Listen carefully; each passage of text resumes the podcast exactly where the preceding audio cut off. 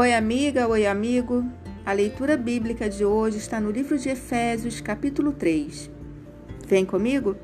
Tradução João Ferreira de Almeida. Por esta causa, eu, Paulo, sou o prisioneiro de Cristo Jesus, por amor de vós, gentios, se é que tendes ouvido a respeito da dispensação da graça de Deus a mim confiada para vós outros,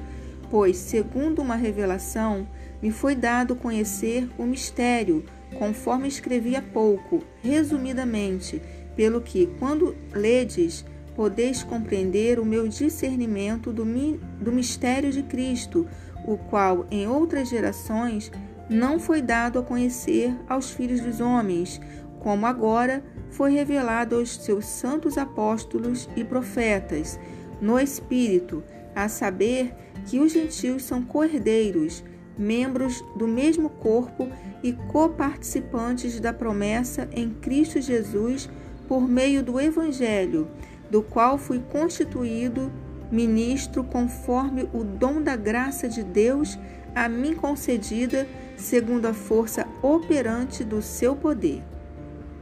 A mim, o menor de todos os santos, me foi dada esta graça de pregar aos gentios o evangelho das insondáveis riquezas de Cristo e manifestar qual seja a dispensação do mistério desde os séculos oculto em Deus, que criou todas as coisas, para que pela igreja a multiforme, a multiforme sabedoria de Deus se torne conhecida agora dos principados e potestades nos lugares celestiais, segundo o eterno propósito que estabeleceu em Cristo Jesus, nosso Senhor, pela qual temos ousadia e acesso com confiança mediante a fé nele.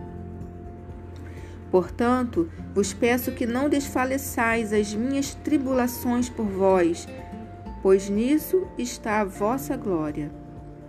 Por esta causa me ponho de joelhos diante do Pai, de quem toma o nome toda a família, tanto no céu como sobre a terra, para que, segundo a riqueza da sua glória, vos conceda que sejais fortalecidos com poder, mediante o seu espírito no homem interior, e assim habite Cristo no vosso coração, pela fé, estando vós arraigados e alicerçados em amor, a fim de poderdes compreender com todos os santos qual é a largura e o comprimento e a altura e a profundidade e conhecer o amor de Cristo, que excede todo entendimento, para que sejais tomados de toda a plenitude de Deus. Ora, aquele que é poderoso para fazer infinitamente mais do que tudo quanto pedimos ou pensamos, conforme o seu poder que opera em nós, a Ele seja a glória na Igreja em Cristo Jesus, por todas as gerações, para todo o sempre.